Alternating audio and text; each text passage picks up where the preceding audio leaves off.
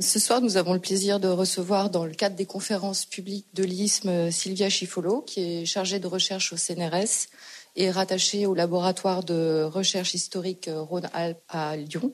Sylvia Chifolo est historienne et ses recherches portent euh, sur l'histoire des sociétés arabes du 19e siècle et 20e siècle.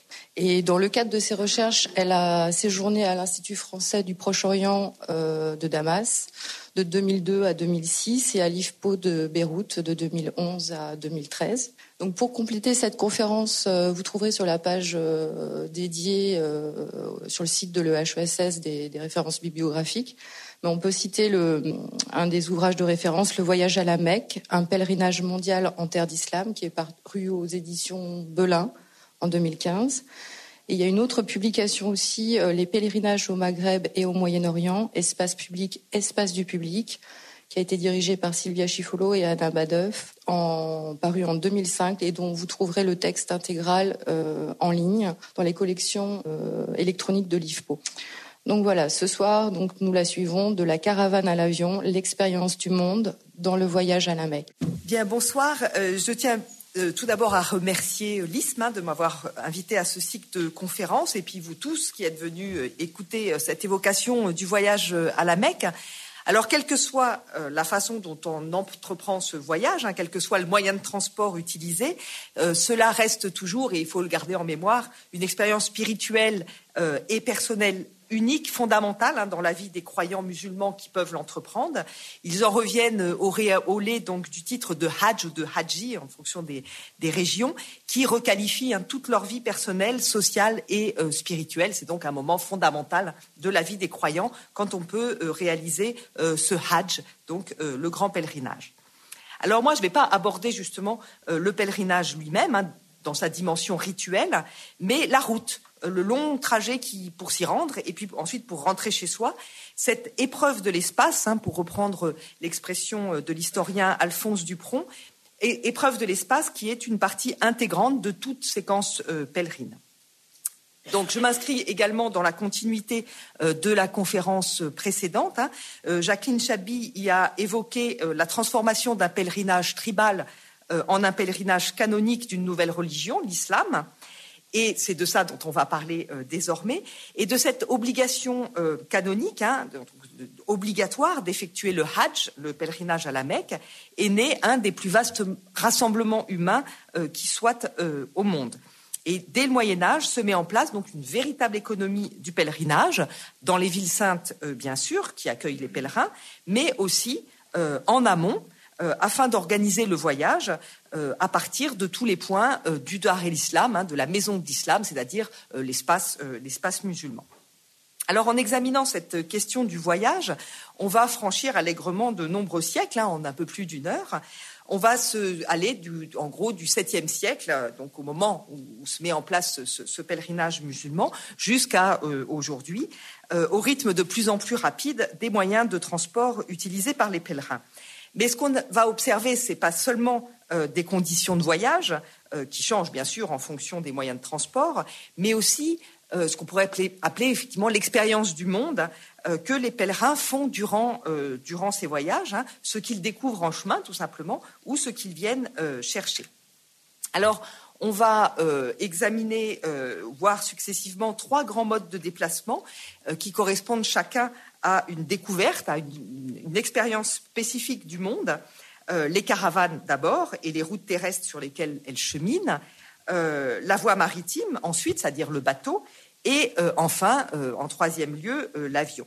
Alors, évidemment, ces, ces, modes de déplacement ne s'inscrivent pas dans la même temporalité. Les caravanes, elles ont duré des siècles, hein, depuis l'origine jusqu'au XXe siècle.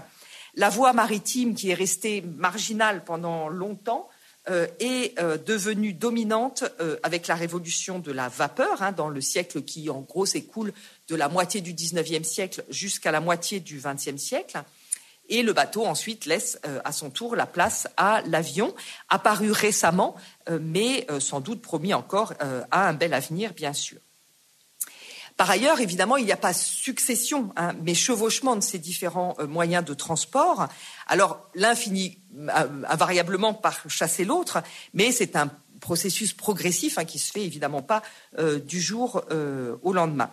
Et enfin, si dans cette, cette conférence, ils sont examinés successivement, hein, les uns après les autres, pour des raisons pratiques ou analytiques, il faut voir ces modes de déplacement comme des idéotypes. Hein. En réalité, dans la réalité, dans la pratique des, pèlerins, il y a souvent de multiples combinaisons. Hein. On peut emprunter dans un même voyage euh, l'un et l'autre de ces modes de transport. Et puis aussi, on peut euh, se livrer à d'autres types de, déplacements, d'autres modes de déplacement que j'aborderai pas faute de temps, mais on, voyage aussi à pied. Hein. Les Africains, par exemple, euh, traversent allègrement euh, l'ensemble du continent africain pour se rendre à la Mecque. À un certain moment aussi, on a ouvert des routes terrestres, mais avec le voteur de l'automobile ou du bus. Hein. Et là encore, donc, je, n'aborderai pas ces, autres modes de déplacement. Donc commençons par euh, les routes terrestres et le système caravanier, c'est-à-dire euh, antérieurement, enfin c'est le, mode euh, le, plus, précoce hein, de, de, voyage à la Mecque. Alors, après les débuts de l'islam, Jacqueline Chabil l'a évoqué aussi la dernière fois, on passe donc d'une société tribale, hein, celle qui est à l'origine de la naissance de l'islam, dans la péninsule arabique, à une société d'empire hein, qui est inscrite dans un vaste territoire, un territoire d'ailleurs de plus en plus vaste euh, au fil de la, de la conquête.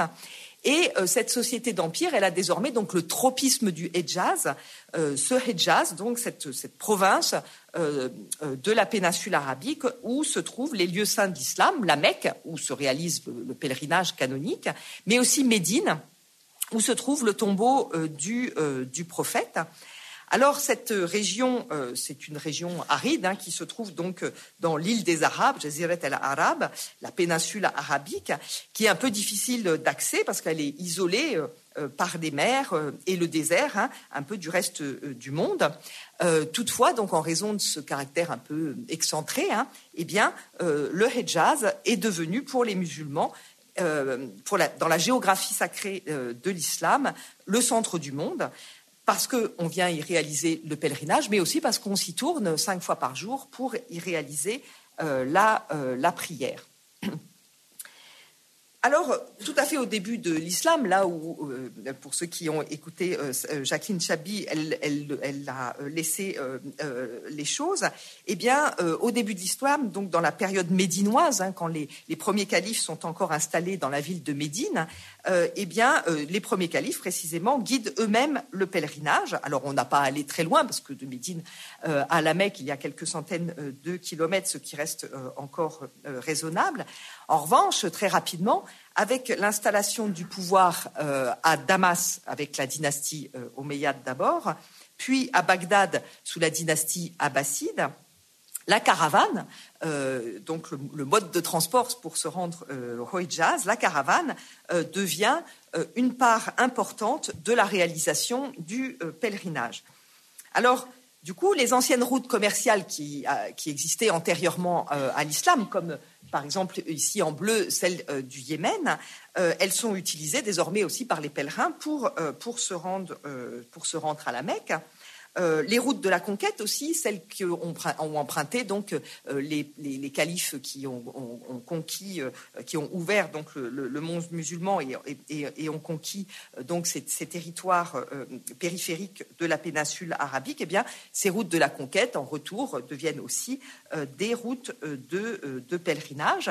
Et c'est en particulier la route qui a conduit vers la, conquête de la Mésopotamie et de la Perse sassanide, hein, qui euh, devient, euh, à l'époque abbasside, euh, une route qu'on appelle Darb Zubeida, qui est celle qu'on voit ici et qui, donc, qui relie l'actuel Irak à, Médine et, la Mecque.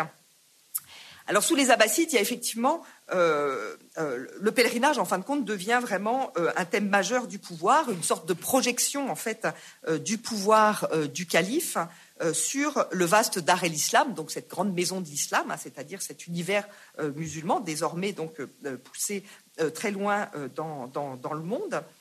Et d'où l'importance de, la caravane. Et cette caravane, elle est sponsorisée en partie par, par le calife. le calife aide aussi les indigents. donc il y a de, l'argent qui est consacré donc à aider, à aider les indigents à se rendre malgré leur pauvreté au Hejaz. et on s'avise surtout de sécuriser, les routes et de les équiper, hein, parce que ce sont des grandes traversées désertiques. et c'est justement, par exemple, le cas de ce Darb Zubeida. Alors, ce Darb Zubeida, cette route qui relie Bagdad donc à, à, la Mecque, euh, elle doit son nom à l'épouse euh, du grand calife Haroun al-Rachid. Et euh, cette route a été donc à l'époque de ce calife, et grâce en partie au financement de son épouse, hein, d'où le, nom donné à cette, à cette voie, euh, ces, aménagements qui ont été euh, réalisés, donc à une époque euh, très ancienne, témoignent déjà d'une grande maîtrise hein, de ces aménagements, les forts, des caravansérails en cours de route et surtout l'approvisionnement en eau. Hein. il y a tout un, travail extrêmement précis et, d'approvisionnement en eau sur ce vaste trajet donc désertique. Mais euh, outre cette, euh, euh, cette, route, il en existe d'autres qui drainent les croyants du, reste du monde musulman. Alors, celle d'Irak dont on vient de parler, elle amène non seulement les pèlerins de Mésopotamie, donc d'Irak, mais aussi ceux qui viennent d'Iran et d'Asie centrale, hein, qui se regroupent à Bagdad et à, Basra, et qui de là empruntent la grande caravane d'Irak. Euh, il y a donc celle du Yémen qu'on voit euh, remonter donc euh, le long de la, de, la côte de la, de la péninsule. de cette caravane, cette caravane du Yémen est empruntée bien sûr par les Yéménites, mais aussi par un certain nombre de, de pèlerins qui viennent de la Corne de l'Afrique, en particulier d'Éthiopie, hein, qui traversent la mer Rouge à cet endroit qui est assez, assez peu important, et donc qui, qui se joignent à la caravane de Yéménites à Aden. Il y a bien sûr celle de Damas, euh, celle qui est de, la, plus au nord, hein, euh, qui amène les pèlerins euh, de, la Syrie, mais aussi d'Anatolie. Hein. ceux qui viennent d'Anatolie viennent jusqu'à Damas, où se forme la grande caravane syrienne. Et puis enfin, le gros pôle d'organisation du pèlerinage, c'est le Caire le Caire, où bien sûr euh, affluent les Égyptiens eux-mêmes, mais aussi euh, les gens qui viennent euh, d'Afrique du Nord, même d'Al-Andalus, hein, de, l'Espagne musulmane, et aussi ce qu'on appelle les takrour, c'est-à-dire en gros les populations d'Afrique subsaharienne. Donc on le voit, des, des, caravanes qui sont formées en fait dans, dans ces grandes villes de l'islam. Dès le Xe siècle, euh, la décomposition du, pouvoir califal a donné naissance à des pouvoirs périphériques. Hein, le, grand empire musulman a, rapidement euh, éclaté et euh, donc a conduit au fractionnement de l'empire. Mais au Hejaz, la continuité du pouvoir et la stabilité du pèlerinage sont assurées par la permanence d'une lignée de gouverneurs qui sont issus de ce qu'on appelle les gens euh, les gens de la maison, les gens de la maison du prophète, c'est-à-dire des gens de la famille du prophète, hein, ce qu'on appelle les shérifs. Euh, et, donc, il y a un shérif à la Mecque, alors qui est choisi euh, donc parmi les membres des différentes branches de la famille du, prophète. Donc, une personnalité politico-religieuse importante que ce shérif de la Mecque. Mais comme le Hejaz, où se trouvent les villes saintes, sont une région pauvre et aride, euh, eh bien, ça impose euh, la nécessité pour les shérifs euh, de la Mecque de se placer sous la protection de princes plus puissants, capables d'assurer la défense du territoire et surtout le, ravitaillement de la foule des pèlerins. Parce que, évidemment, chaque année arrive dans ce territoire pauvre et aride, donc, ben, une foultitude de, pèlerins dont il faut assurer le ravitaillement pendant leur, leur séjour.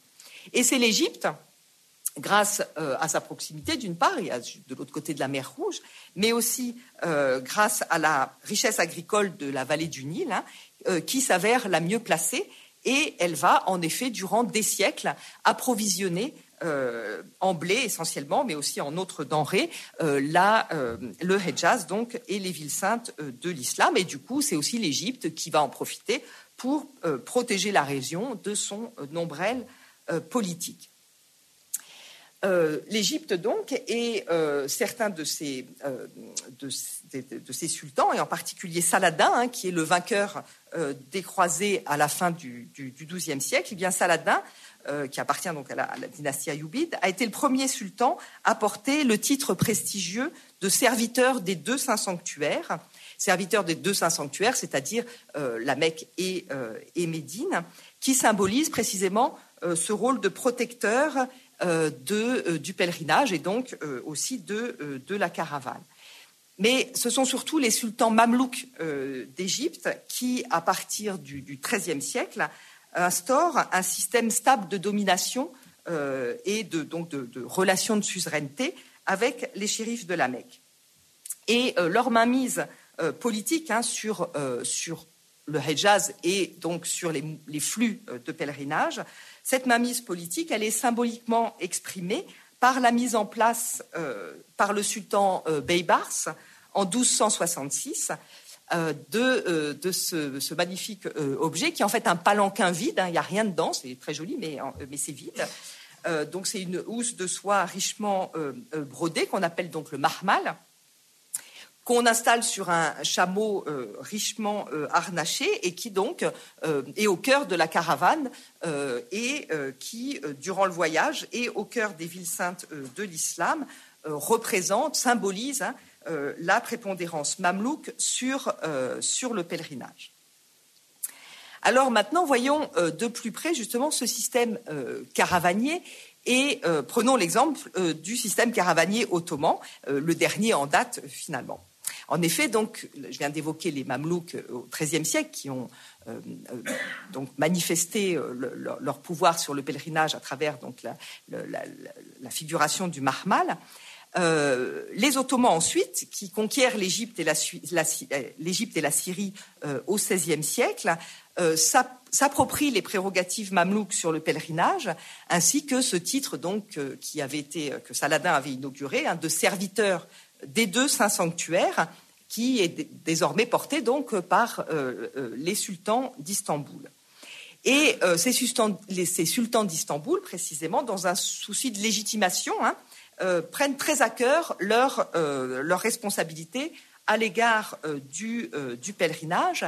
Et pendant toute la période ottomane, les sultans ottomans consacrent des sommes très importantes à l'aménagement, à la sécurisation des routes du pèlerinage, à l'embellissement des villes saintes. Et chaque année, un magnifique marmal, hein, qui est resté le symbole de la puissance politique désormais ottomane, accompagne euh, chacune des deux principales euh, caravanes, euh, l'une qui part de Damas et l'autre du Caire. Donc on a le Marmal est accompagné donc de tout un cortège officiel avec musiciens, etc. Euh, alors, ces deux caravanes les plus importantes, le Caire et, Damas, le Caire garde une sorte de prépondérance parce que c'est quand même encore l'Égypte qui fournit donc en blé euh, pour l'essentiel euh, la, province du, du Hejaz. Euh, mais euh, donc celle de Damas prend de l'importance à l'époque euh, ottomane. Et d'ailleurs les Ottomans ont considérablement amélioré la route du pèlerinage de, Damas puisque c'est désormais celle qu'empruntent les dignitaires turcs qui viennent d'Istanbul, hein, du centre du pouvoir qui est à Istanbul, et ces dignitaires turcs de la caravane officielle viennent à Damas où donc se forme la, caravane qui va aller jusqu'à la Mecque. Et euh, ces dignitaires euh, turcs euh, viennent munis de ce qu'on appelle la soura, c'est-à-dire le trésor, donc de l'argent, tout simplement, de l'argent, des biens, et qui sont destinés aux villes saintes de l'islam et à, ses habitants. Et cette soura, donc ce, trésor, il est issu de taxes et du revenu des waqf, des, des biens, des biens de, maman. Alors l'organisation des caravanes qui empruntent euh, ces itinéraires euh, que j'ai montrés tout à l'heure, euh, cette organisation, elle est aussi étroitement encadrée par le pouvoir ottoman, qui lève des taxes en vue de les financer. C'est une grosse entreprise, ces, caravanes, et euh, si le pèlerinage lui-même ne dure que quelques jours, hein, le pèlerinage, il grand pèlerinage, le Hajj, euh, a lieu durant cinq jours du douzième mois du calendrier euh, musulman, donc en termes de temporalité, c'est très court, mais l'ensemble du voyage, donc en amont la préparation pour partir, le voyage aller et ensuite le voyage retour une fois que le, pèlerinage est terminé, eh bien tout ça occupe une bonne partie de, de l'année. Et donc ces caravanes, elles euh, nécessitent une minutieuse organisation qui suscite euh, une économie et des activités euh, spécifiques, notamment justement dans les principales villes de départ, hein, que sont le Caire, euh, Damas essentiellement, Bagdad, Sanaa. Chaque caravane compte de 10 à 40 000 personnes, hein, ce sont des très grosses formations, des pèlerins bien sûr, mais il y a aussi toutes sortes de gens qui les accompagnent, les chameliers pour s'occuper des animaux de bas, les, les, les, les hommes de peine aussi. Et euh, l'ampleur de ces formations a d'ailleurs suscité euh, une certaine fascination en Europe, euh, comme en témoigne par exemple ce tableau de Léon Belli, un pèlerin allant à la Mecque, dont on voit la structure du tableau montre surtout le premier plan, mais on voit donc l'immense défilé hein, de cette caravane. Ces caravanes, elles faisaient plusieurs kilomètres de long. C'était vraiment des, formations très très importantes. Et pour euh, donc les mettre en place, euh, eh bien, il y a toute une sorte d'activité hein, qui, se, se déploie autour de, la préparation de ces caravanes. Et certains faubourgs du Caire euh, et de Damas, qui sont situés sur les voies qui mènent au Hejaz, bruissent de toutes les activités hein, qui sont liées à la caravane, donc les chameliers hein, qui s'occupent des animaux, les artisans qui, qui fabriquent les objets qui sont nécessaires euh, au voyage, les commerçants aussi qui vont approvisionner euh, les pèlerins. Et donc, il y a une activité extrêmement intense hein, euh, destinée à cette caravane qui est particulièrement vive durant les trois mois qui précèdent le départ. Et pour les pèlerins, cette entreprise, ce voyage hein, d'ailleurs, est coûteux. à peu près pour le milieu du XVIIIe siècle, l'équivalent de l'achat d'une maison moyenne euh, à Damas, par exemple. Donc, c'est dire euh, l'importance euh, du coût de ce voyage quand on le fait dans les règles, si je puis dire. Mais il y a aussi ceux qui choisissent de le faire alors qu'ils n'en ont pas les moyens et qui vivent en fait durant le trajet de la charité de leur co-religionnaire. Et quand enfin tout est prêt, le départ de la caravane s'accompagne de grandes festivités. Hein. c'est dans l'année, dans l'année de chacune de ces villes, c'est un moment très important, très fort. Hein. Euh, où le cortège euh, officiel, avec les marmals en particulier, donc euh, quitte, les villes en direction de, la Mecque, suivi par toute la population de, la ville et de toute une série donc de, festivités. Et puis la tenue d'un grand marché en périphérie des villes euh, pour faire donc les derniers euh, approvisionnements parce qu'il faut partir avec euh, avec de quoi subvenir donc à ses à ses besoins pendant pendant le voyage un voyage qui était long bien sûr il faut voir qu'une caravane, elle avance à peu près au même rythme qu'un piéton, soit environ 4 km heure. Donc c'est évidemment, là on a des distances de plusieurs centaines de kilomètres. Donc le départ de ces grandes caravanes, de, Caire et, Damas en particulier, ont lieu deux, à trois mois avant la date du pèlerinage. En plus, il ne faut pas être en retard parce qu'il faut être présent euh, euh, au rendez-vous euh, du calendrier musulman. Donc, il faut partir suffisamment à l'avance, prévoir effectivement ce, temps de voyage très long. Et puis ensuite, il y a le pèlerinage lui-même, et ensuite, il y a le retour qui prend à peu près le même temps. Autant dire que euh, le voyage, à l'époque des caravanes, eh bien, il fallait une bonne grosse demi-année euh, pour, euh, pour le réaliser, et bien plus encore pour ceux qui viennent des périphéries de l'islam, parce que ceux qui viennent de plus loin et qui rejoignent donc enfin, la, formation des caravanes dans ces grandes villes, eh bien, ils, doublent, voire ils triplent le temps, le temps de, de, trajet. Un Marocain, par exemple, pouvait passer 15 à 18 mois en voyage pour euh, se rendre euh, et revenir euh, du pèlerinage. En outre, ce voyage n'était pas sans risque. les vastes territoires qui sont traversés par les, par les caravanes sont essentiellement donc désertiques et donc sont le domaine des tribus bédouines. Et pour les pèlerins qui viennent de l'ensemble du, Dar Islam, de, l'ensemble du monde musulman, qu'ils soient paysans ou, habitants des villes, eh bien, ils vont se, frotter, en fin de compte, au système tribal originel, hein, celui du berceau euh, de, euh, de l'islam. Or, euh, il se trouve que la rencontre n'est pas toujours aisée parce que même si certains peut-être viennent avec une certaine vision romantique de ce milieu tribal des origines, c'est en réalité bien souvent à des, des, dangers bien réels qui sont confrontés. parce qu'en effet, les Bédouins, donc ces tribus qui, qui, peuplent les déserts que traversent les, les, caravanes, eh bien, souvent, sont une menace pour, pour ces caravanes. Le pillage euh, est en principe donc le seul objectif des raids qui sont réalisés, dont les razzias hein, qui sont réalisés contre les, caravanes, mais euh, euh, ça pouvait être dangereux et certains pèlerins pouvaient y laisser la vie en dépit de la présence dans la caravane de soldats, de canons pour assurer précisément sa défense. Et justement, c'est une des prérogatives des sultans ottomans, hein, qui sont donc serviteurs des deux sanctuaires, ils ont l'obligation d'assurer euh, la sécurité des caravanes et donc de pacifier euh, les, tribus euh, en cours de chemin grâce à des allocations, hein, des bakchiches en, quelque sorte, qui sont, qui versées grâce donc au trésor que transporte la caravane, donc cette soura qui a été rassemblée avant le départ et qui est redistribuée au long du chemin donc aux tribus arabes de façon à les, pacifier. Alors, ça marche quand, les allocations euh, paraissent suffisantes, il euh, n'y a pas de problème, mais il suffit qu'elles leur paraissent insuffisantes ou qu'elles n'aient pas été versées euh, certaines années, et l'insécurité peut, aussitôt entourer de nouveau la caravane. Donc on le voit, c'est un voyage long, coûteux, pénible, dangereux, mais qui réserve aussi, pour ceux qui l'entreprennent, bien des satisfactions, des satisfactions spirituelles essentiellement. Alors, euh, ces, satisfactions spirituelles, il les trouve euh, beaucoup dans la, rencontre justement avec ces grandes villes de l'islam, là où se forment euh, les, caravanes.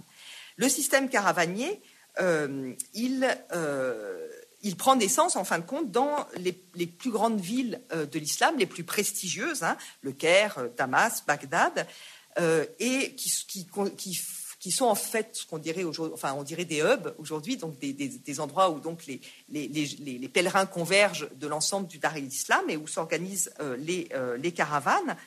Et euh, du coup, ces villes se transforment évidemment pour accueillir ces, populations de pèlerins avant leur départ en pèlerinage.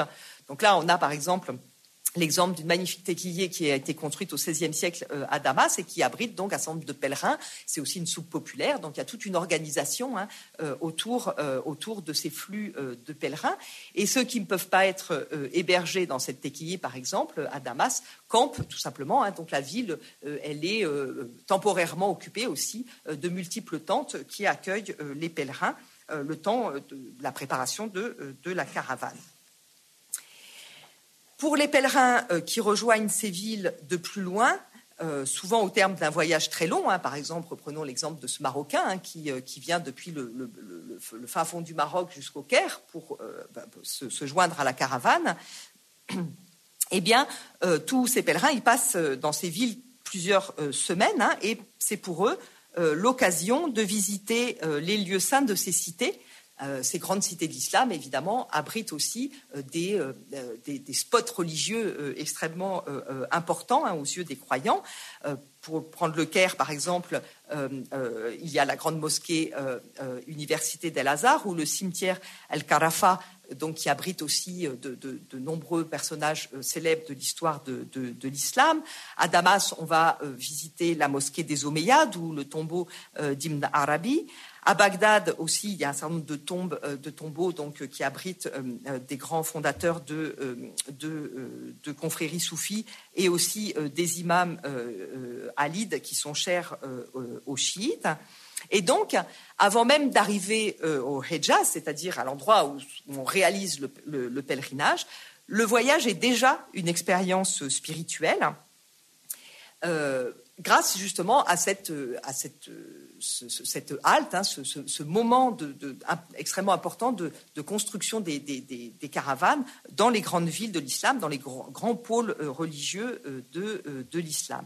Mais ensuite, une fois qu'on a joint la caravane, eh bien, au-delà de cette plongée dans les trésors religieux des grands pôles de l'islam, après on s'enfonce dans le désert où il ne reste, où il y a relativement, qui a assez peu riche en lieux, sacrés.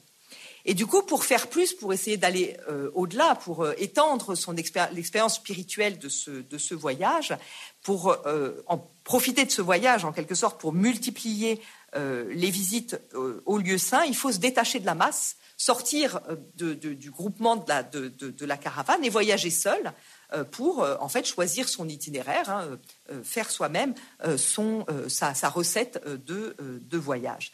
Alors il y a beaucoup d'individus évidemment en cours de l'histoire qui ont entrepris de, tels voyages. Euh, certains en ont fait le récit, euh, et euh, d'ailleurs, les récits de pèlerinage à la Mecque, hein, les Rihlat el sont, sont, sont, devenus un, genre littéraire en soi. On raconte son voyage à la Mecque. Alors, certains grands savants de l'islam sont particulièrement représentatifs euh, euh, de, cette expérience euh, de voyage suivie d'une expérience littéraire, notamment Ibn Jober au XIIe siècle, qui vient d'Andalousie, ou Ibn Battuta au XIVe siècle, qui sont donc parmi les, exemples les plus connus de voyages qui sont réalisés dans un espace beaucoup plus vaste hein, que la, seule voie directe euh, pour, euh, pour se rendre euh, à la Mecque. Et donc pour ces deux hommes, comme pour ensuite tous les autres auteurs de, de récits de, de, pèlerinage à la Mecque, hein, qui se sont succédés, on a des, de, tels récits de voyage jusqu'au cœur du XXe siècle. Hein, eh bien, pour, pour, ces, pour ces hommes, le long voyage permet, au gré de leur choix, au gré aussi de leur rencontres ou de leur, euh, euh, de leur connaissance préalable, eh bien, euh, ils vont faire un, grand voyage qui leur permet de visiter les lieux saints, au passage, les, mosquées, bien sûr, mais aussi les tombeaux de saints, hein, très nombreux dans, l'ensemble du, monde musulman. Ça leur permet aussi d'échanger avec des savants et des hommes de religion hein, qui sont rencontrés euh, en chemin. Et donc, quand on se détache de la masse et qu'on choisit donc son itinéraire, qu'on devient un voyageur individuel en quelque sorte, eh bien, euh, on, euh, le, ce déplacement donc permet de dessiner, avant même de parvenir au Hejaz, de complexes itinéraires spirituels qui sont donc propres à chacun, à chacun de ces, de ces voyageurs.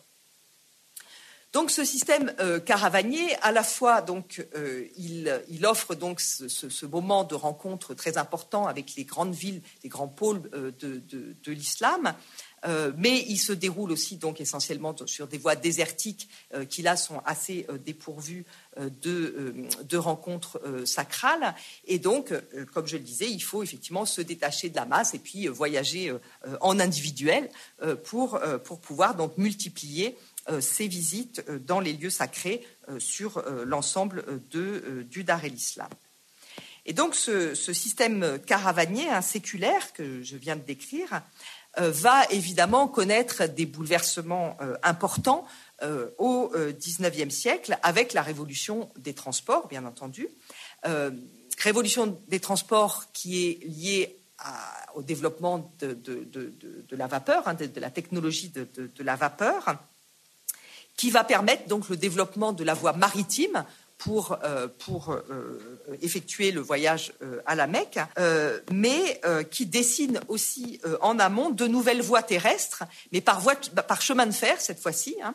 Les chemins de fer vont contribuer donc à, conduire les pèlerins, les aider à converger en fait vers les ports d'embarquement. Et donc, je, pénètre maintenant dans le deuxième univers hein, euh, de, ces transports vers le, vers le, pèlerinage, qui est euh, celui du bateau, donc des voies euh, maritimes et aussi donc ferroviaires. Alors le bateau, pour autant, il n'apparaît pas au XIXe siècle comme ça. Il a été utilisé auparavant pour les déplacements en pèlerinage. Hein. Il est emprunté même de longue date par certains pèlerins, surtout ceux qui viennent de plus loin, par exemple de l'extrême occident du monde musulman, comme c'était le cas d'Ibn Jobert au XIIe siècle, hein, qui venait d'Andalousie et qui a emprunté des voiliers sur la Méditerranée pour faire une partie de son, voyage. Donc ceux qui viennent de l'extrême euh, occident euh, du monde musulman, mais aussi ceux qui viennent de l'extrême orient euh, du, monde, du monde musulman, et donc surtout à partir du XVIe siècle, les flux de pèlerinage grossissent à cette date des musulmans qui viennent de l'Asie du Sud et du Sud-Est. Hein. Euh, à ce moment-là, l'Asie donc se convertit partiellement euh, à l'islam et du coup, il y a un, nouveau euh, bassin de recrutement pour, le pèlerinage hein, en la personne de ces, pèlerins qui viennent d'Asie. Alors ces pèlerins qui viennent d'Asie, comme ils viennent de loin, euh, ils empruntent euh, des voiliers, puisqu'à l'époque il y a des voiliers, hein, on est au XVIe siècle, et euh, en particulier les pèlerins qui viennent justement d'Asie du Sud-Est, hein, de, de l'archipel malais en particulier, empruntent les voiliers qui étaient destinés au commerce des épices pour se rendre à la Mecque. Euh, les musulmans de l'Inde moghole, hein, qui, s'impose aussi, euh, qui, naît euh, au XVIe siècle, eh bien, les musulmans d'Inde empruntent aussi les voiliers destinés au commerce. Ils bénéficient aussi de la mise en place par les sultans moghols de, bateaux hein, qui sont spécialement affrétés pour, pour le pèlerinage. Donc, depuis l'Asie et depuis le XVIe siècle, on vient en pèlerinage en bateau. Mais le voyage, donc ce sont des voiliers, hein, encore une fois. Le voyage, il est long, bien sûr. En plus, il est contraint par la mousson. Parce que la mousson interdit la navigation euh, dans l'océan Indien euh, une partie euh, de l'année. Et du coup, c'est un, voyage aussi très long pour, pour, pour ces pèlerins qui viennent d'Asie, parce qu'ils arrivent au Hejaz, et puis après, il faut attendre les vents favorables pour repartir. Et du coup, pour rentabiliser en fait leur, leur, leur, ce voyage qui est si long, eh bien, euh, beaucoup d'entre eux, hein, beaucoup de pèlerins euh, d'Asie, demeurent longtemps au Hejaz, une année entière au minimum, mais souvent beaucoup plus, euh, parfois toute une vie. et ils participent sur place donc à, à, la vie religieuse intense de, de, de, la province, notamment dans le cadre du soufisme, hein, qui est très, très actif dans, dans les villes saintes. Il y a ainsi, d'ailleurs, de nombreuses communautés euh, étrangères de, régions musulmanes qui euh, viennent euh, s'installer et définitivement ou plus ou moins longtemps au Hejaz. Donc ça, c'est la, la configuration, disons, du, voyage en bateau avant la vapeur. Et l'apparition de la vapeur au début du XIXe siècle va bien sûr beaucoup bénéficier à ces pèlerins d'Asie, qui peuvent venir plus nombreux euh, dans des bateaux plus, plus grands, mieux équipés, plus vite aussi, évidemment, on gagne, euh, on gagne du temps, à moindre coût finalement. Et puis surtout, la propulsion à vapeur, elle supprime justement cette contrainte de la mousson euh, qui, empêche, qui empêchait, avec les voiliers, la circulation dans l'océan Indien à certaines périodes de l'année. Donc les Asiatiques profitent beaucoup, évidemment, de la, de, l'apparition du bateau à vapeur. Mais le bateau à vapeur, il modifie euh, aussi euh, le voyage de ceux qui, moins éloignés du Hejaz, empruntaient jusqu'alors euh, les caravanes. Alors, le processus, là aussi, se fait un peu progressivement, mais si la vapeur pénètre dans, les mers du monde à peu près dans les années 1830, c'est seulement dans les années 1860-1870 qu'elle connaissent que la vapeur donne toute sa, toute sa mesure. Euh, et euh, ce moment-là, c'est aussi euh, l'ouverture hein, du canal de Suez en 1869, le creusement de l'isthme de Suez et l'ouverture du canal de Suez facilite évidemment ces, nouvelles circulations grâce en, bateau. Et puisque ça relie directement la mer Rouge et la Méditerranée, donc cette, voie de l'isthme devient un, des, itinéraires principaux enfin, une des principales routes maritimes euh, du monde, mais euh, c'est aussi une des voies les plus fréquentées par les flux de pèlerins. Et évidemment, avec cet, élément nouveau, hein, ce, moyen de transport nouveau, les caravanes sont peu à peu abandonnées au profit des, navires à vapeur.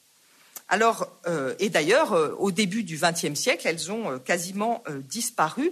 Et les marmales, qui existent toujours, hein, qu'on continue à transporter vers le Hejaz comme expression, symbole de la puissance politique, donc encore à l'époque des Ottomans, eh sont désormais transportées par bateau ou par voie de chemin de fer.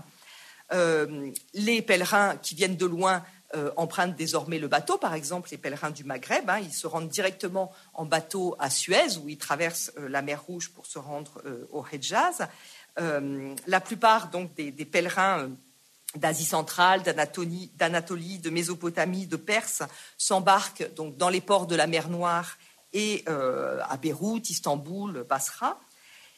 Et en amont, donc, euh, il y a donc des, voies de chemin de fer hein, qui se développent euh, aussi euh, essentiellement à la fin du XIXe siècle et qui permettent aux pèlerins de rallier ces ports d'embarquement plus facilement et plus, rapidement.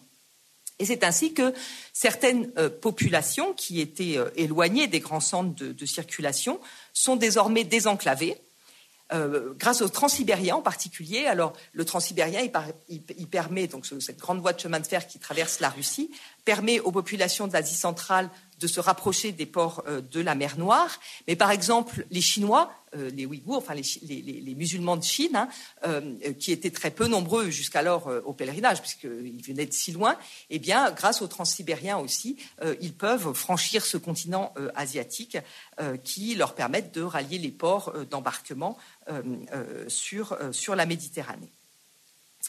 Et évidemment, ces nouvelles conditions de, voyage qui sont liées à la révolution des transports modifient profondément l'expérience du monde des pèlerins. Évidemment, on, ne, rencontre plus la même expérience du monde quand on voyage de cette façon-là que lorsqu'on quand on voyageait avec, avec les caravanes. Et ce qui euh, euh, domine en fait euh, ce moment de la navigation à vapeur, c'est que désormais le voyage à la Mecque se, joue, se réalise dans un, univers essentiellement non musulman. Alors, il y a aussi une première, enfin, une modification importante qui concerne la géographie du voyage puisque euh, désormais, ce sont plus les grandes villes prestigieuses de l'islam, hein, euh, Damas, Le Caire, euh, Bagdad, qui étaient donc les, hubs des, caravanes. Et qui étaient donc très fortement chargés en sacralité, ce qui apportait un, un, plus hein, spirituel au voyage, eh bien, désormais, ce sont plus ces villes de l'intérieur des terres, mais sur les littoraux, les ports, hein, ceux évidemment où on vient s'embarquer. Euh, et ce sont donc ces ports euh, qui, euh, qui, deviennent donc les, les, principales rotules du voyage à la Mecque. Et ce sont désormais, les, pèlerins se retrouvent, se regroupent hein, à Alexandrie, à Suez, à Beyrouth.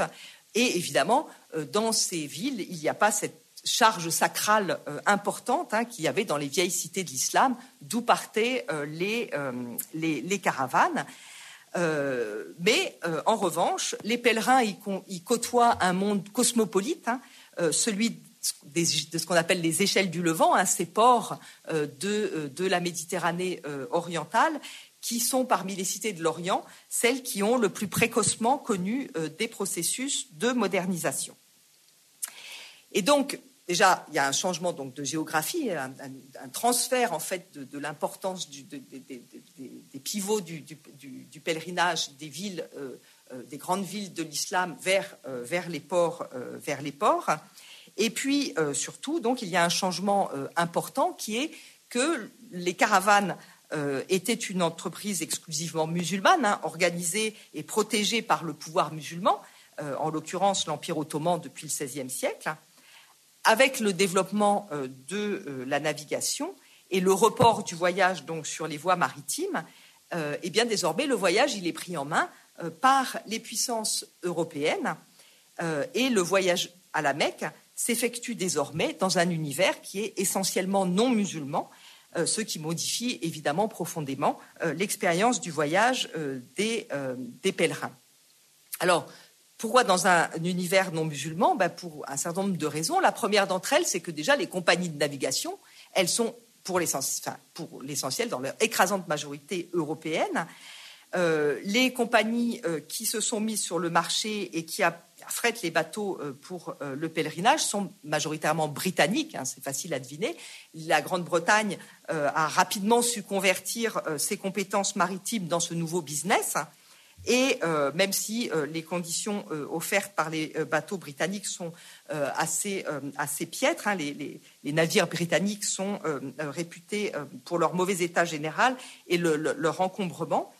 Mais malgré tout, en dépit de ces conditions un peu, un peu précaires, ce sont ces compagnies de navigation qui transportent le plus grand nombre de pèlerins depuis Singapour pour les Malais euh, et surtout donc depuis Bombay euh, pour, euh, pour les musulmans d'Inde, désormais sous contrôle colonial britannique. Les Néerlandais sont aussi très actifs pour le transport des pèlerins, ce qui s'explique évidemment par leur, leur, leur, leur importance donc, dans, dans, en Indonésie actuelle. Et il existe en particulier donc dans cette région de l'actuelle Indonésie, un consortium anglo-britannique euh, de euh, navigation qui s'appelle euh, Kongsitiga, qui a des, vous voyez, c'est des gros, des gros navires hein, qui sont mis à disposition des, pèlerins. Et donc, ce consortium anglo-britannique a, des prestations qui sont jugées les plus performantes du marché et qui transportent une grande partie des pèlerins des Indes néerlandaises, donc de, de, de l'Indonésie. Et euh, ces bateaux donc euh, s'alignent euh, de plus sur la législation internationale qui commence à se mettre en place à la fin du XIXe siècle pour réglementer les conditions de transport des pèlerins, pour essayer de, faire en sorte qu'il n'y ait pas d'abus hein, dans, ce transport, parce qu'il y en a beaucoup. Les Français sont beaucoup moins présents dans le business du Hajj en raison de leur politique très restrictive à l'égard du, pèlerinage. L'évocation des, euh, compagnies euh, de navigation renvoie évidemment à un autre facteur euh, important qui désislamise en fait le, voyage à la Mecque, c'est évidemment le, le, facteur colonial, hein, le contrôle colonial, puisque désormais la majorité des musulmans sont sous contrôle colonial. Hein, les Indes néerlandaises, donc l'Indonésie sous contrôle colonial néerlandais, euh, l'Inde, évidemment, euh, sous contrôle britannique, euh, la France au Maghreb. Alors, je ne développe pas cet aspect-là parce que je vous renvoie à la prochaine conférence qu'animera Luc Chantre et qui développera justement tout cet aspect du, du pèlerinage colonial, hein, qui est très important. Mais très rapidement, euh, donc les politiques coloniales à l'égard du pèlerinage, elles sont différentes, elles sont plus ou moins euh, tolérantes. Et de ce point de vue, donc la France est, plutôt au bas de l'échelle, hein, parce qu'elle a une politique très restrictive qui vise à, limiter au maximum les départs, ce qui explique son, peu de participation dans le business euh, maritime du, transport des, des pèlerins. Mais donc dans ce cadre colonial, de façon générale, désormais, euh, on ne se déplace plus dans euh, l'espace ouvert du Dar el-Islam ou des empires musulmans, mais dans un espace qui est pourvu de frontières. Et euh, désormais, il faut des papiers d'identité ou au moins des autorisations de voyage pour se déplacer. Euh, ce qui euh, place donc euh, le pèlerin face, avant son départ à la Mecque, hein, face à des représentants des puissances européennes, en l'occurrence donc les, autorités administratives coloniales. Et enfin, troisième facteur qui entraîne un frottement des pèlerins musulmans aux puissances européennes, c'est le contrôle sanitaire qui s'exerce sur les flux de pèlerins. Alors pourquoi euh, un, contrôle sanitaire qui s'exerce donc spécifiquement hein, sur cette population euh, mobile hein, euh, Eh bien parce que en 1865, une grande épidémie de choléra, une pandémie de choléra mondiale, hein, se diffuse à partir du pèlerinage à la Mecque. Alors pour une raison assez simple, c'est que le choléra a son, bassin d'origine au Bengale, donc en Inde, et donc des pèlerins contaminés se sont rendus au Hejaz, euh, ont contaminé leurs co-religionnaires, lesquels sont rentrés chez eux ensuite et ont diffusé dans tout le bassin méditerranéen euh, la, euh, la, maladie. Et on est en 1865, c'est-à-dire qu'on est justement au moment où commence à se développer de façon sensible le transport par vapeur, et donc la vitesse de déplacement euh, augmente aussi la vitesse, le risque de contamination euh, euh, épidémique. Et évidemment, les puissances européennes s'en émeuvent et donc pour enrayer la menace épidémique et empêcher que le choléra ne pénètre en Europe, hein, parce que c'est ça évidemment leur, souci, eh les puissances européennes mettent en place un dispositif à deux verrous euh, qui euh, est établi donc à partir des années 1880, mais qui donne toute son, son, efficacité euh, au début du XXe siècle. Alors deux verrous, pourquoi? Parce qu'en fait, ben, ce sont deux lazarets, hein, deux, de grosses, immenses stations quarantenaires qui sont établis à l'entrée et à la sortie de la mer Rouge, avec le, le Hedjaz au milieu. Et donc les pèlerins d'Asie eux, ils sont interceptés à l'arrivée. Euh, donc ceux qui viennent d'Inde en particulier, donc ils doivent s'arrêter donc à, à, cet endroit qui s'appelle Camaran, euh, qui est donc à l'entrée de, de, la mer Rouge. Ensuite, ils peuvent aller au pèlerinage. Et une fois que le pèlerinage est réalisé, les pèlerins dits du Nord, c'est-à-dire ceux qui repartent par l'isthme de Suez, ils sont interceptés à Tor, donc dans le, sud de la péninsule euh, du Sinaï, dans un grand lazaret. Euh, et donc, il y a un contrôle qui s'exerce très spécifiquement sur ces flux, euh, sur ces flux de, pèlerins. Donc, les pèlerins qui sont immobilisés, enfin, qui sont interceptés dans ces, dans ces lazarets, ils subissent d'abord la désinfection et euh, ensuite, ils sont soumis à une quarantaine plus ou moins longue. Alors, ça peut être trois jours s'il n'y a pas de risque épidémique qui a été euh, euh, signalé pendant le pèlerinage, mais ça peut être beaucoup plus longtemps. Hein. on peut rester parfois deux à cinq semaines en quarantaine dans, dans ces lazarets, ce qui, entre parenthèses d'ailleurs, élimine une partie des gains de temps qui avait été euh, obtenu grâce à la propulsion euh, à vapeur, hein, puisque évidemment, j'ai pas besoin de le souligner, mais par rapport à la caravane, évidemment, on a réduit avec le, transport maritime les, temps, de, trajet. Et donc, ce, dispositif, en fait, il, a été mis en place en collaboration avec l'Égypte et l'Empire ottoman. Mais en dépit donc de cette association hein, entre les puissances européennes euh, et, euh, et, les, pouvoirs euh, qui sont en place en Orient, eh bien, ce dispositif est perçu comme une entreprise européenne qui vient entraver le déroulement du voyage, du voyage sacré. Durant toute cette période, donc qui s'étend des années 1870 aux années, disons, 1930, le voyage à la Mecque s'effectue désormais dans le cadre donc de ce qu'on pourrait appeler la modernité, une modernité occidentale, avec d'ailleurs une amélioration euh, constante des conditions de voyage. J'évoquais tout à l'heure les, conditions un peu euh, mauvaises que, proposaient euh, les, bateaux britanniques. De plus en plus, quand même, il y a une législation donc, qui se met en place et qui essaye d'assurer de meilleures conditions de voyage pour les pèlerins, en particulier après la Première Guerre euh, mondiale, où les puissances coloniales cherchent à améliorer leur politique euh, musulmane, et du coup, donc, il y a une législation qui encadre de plus en plus euh, étroitement les conditions de voyage.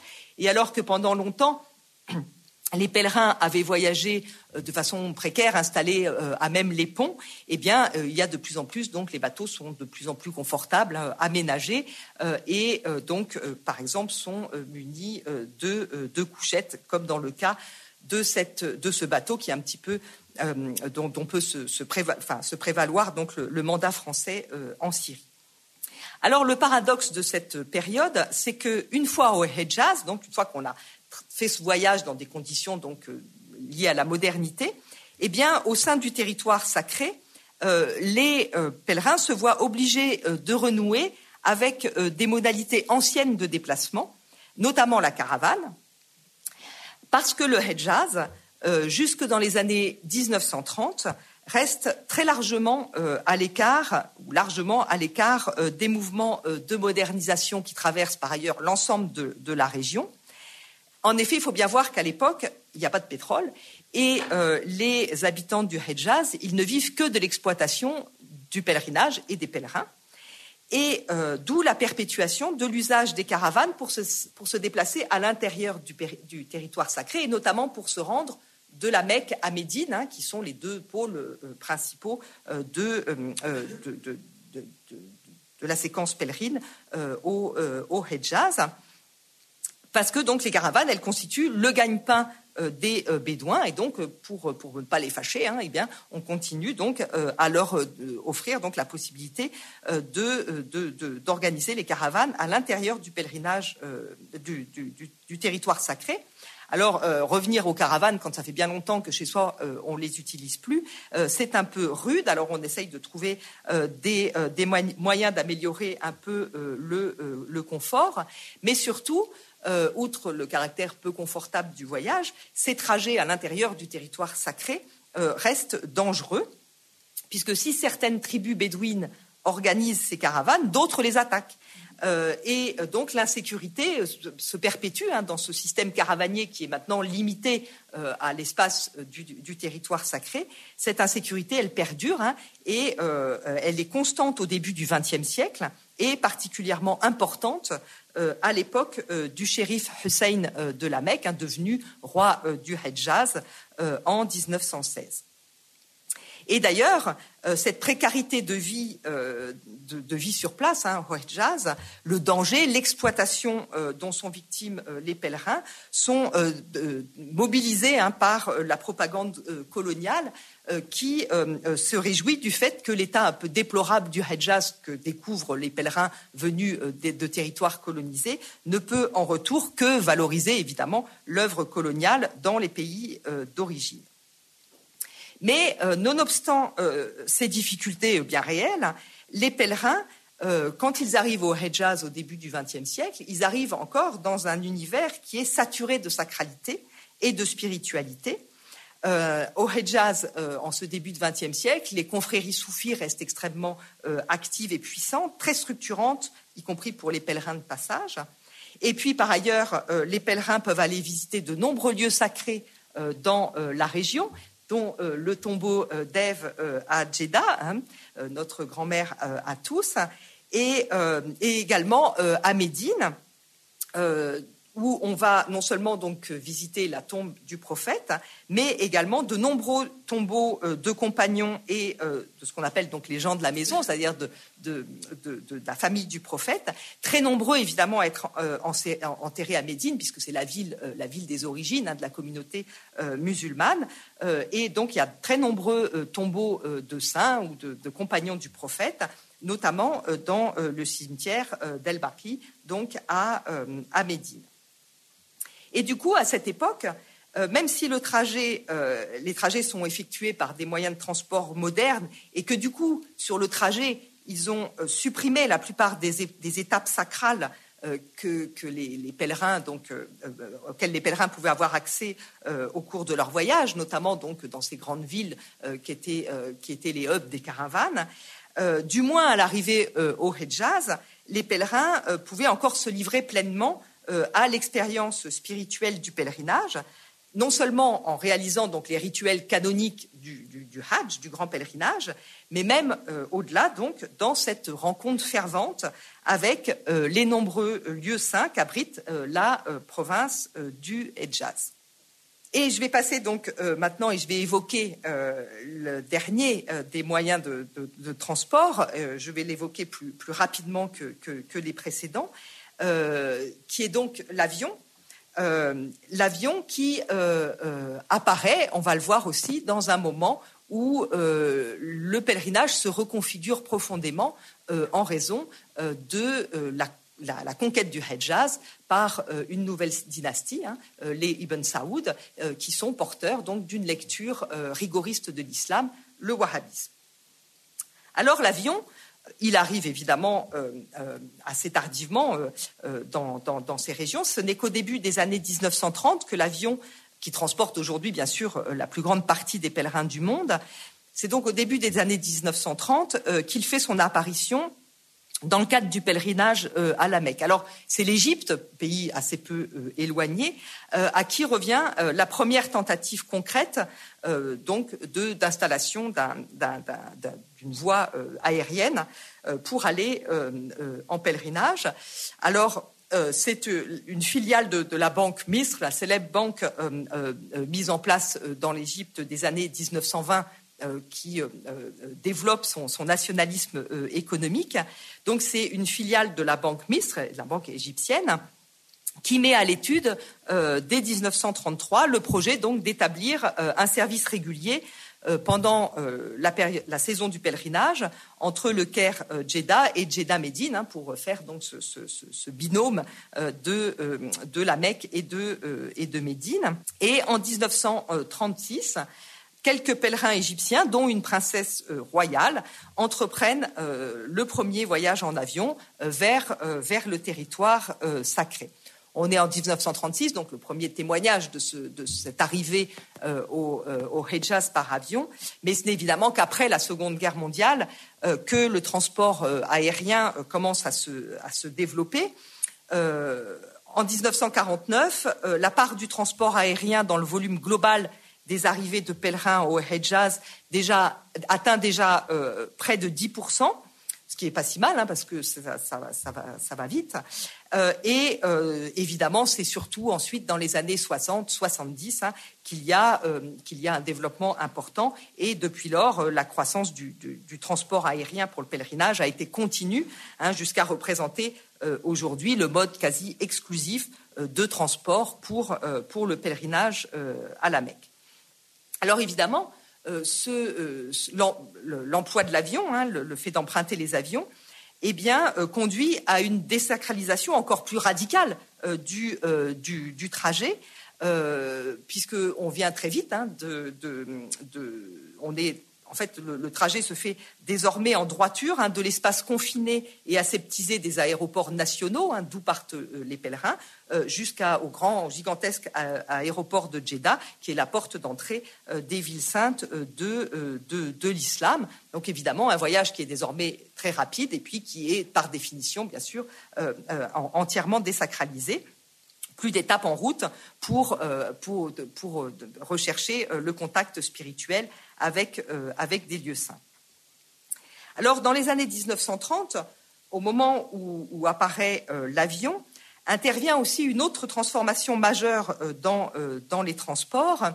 je le disais, donc les caravanes ont, continué à exister dans le territoire sacré jusqu'à une date tardive, et c'est une, des, actions de modernisation de euh, Abdelaziz ibn Saoud, euh, qui, à partir des années 30, remplace les caravanes chamelières dans le territoire sacré par, par l'automobile.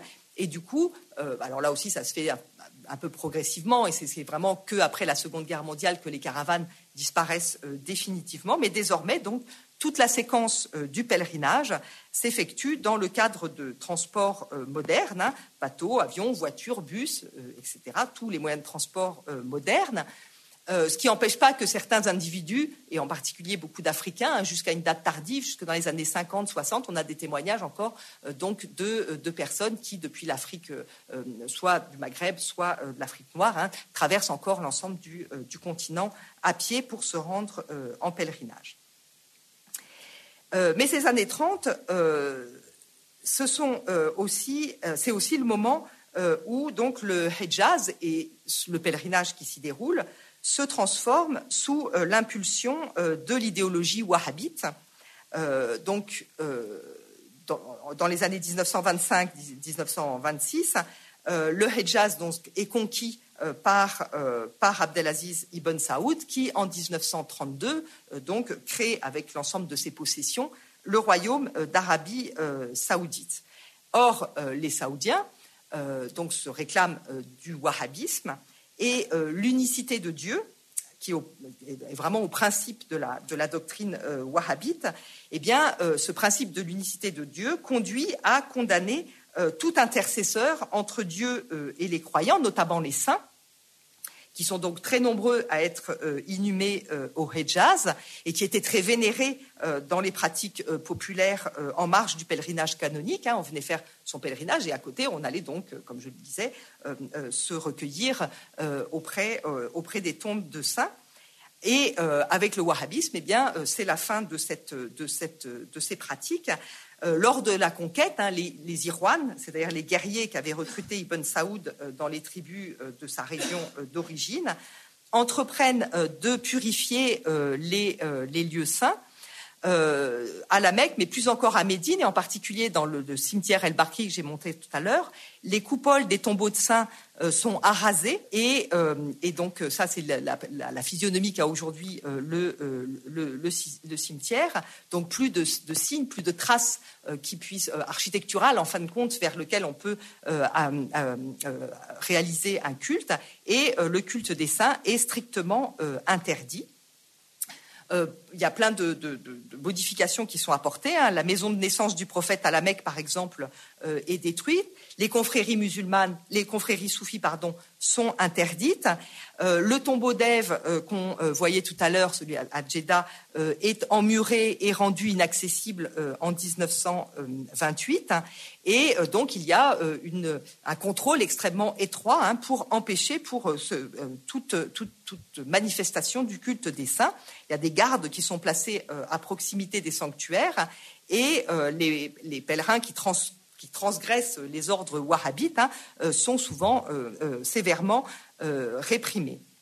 Ainsi, désormais, au terme d'un voyage en avion direct et aseptisé, hein, on ne peut plus désacraliser, eh bien, une fois qu'on arrive au Hejaz, la rencontre avec le sacré euh, alors évidemment, elle est très fervente, hein, parce que le pèlerinage, c'est extrêmement important, mais euh, elle est dépouillée aussi de toutes les vénérations populaires euh, qu'affectionnaient les pèlerins, et elle est donc canalisée par l'Arabie saoudite vers la seule réalisation des rituels canoniques, qui sont d'ailleurs désormais, et plus encore aujourd'hui, effectués dans un contexte de démesure humaine et architecturale.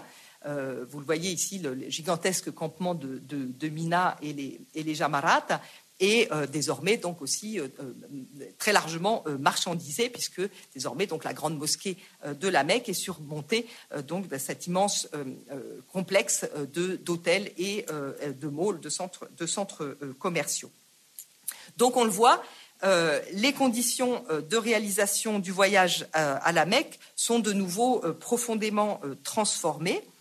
Euh, et euh, donc, on va en pèlerinage en droite ligne en avion et sur place, donc, euh, on, se contente en fait de réaliser les rituels canoniques au sens le plus, le plus strict.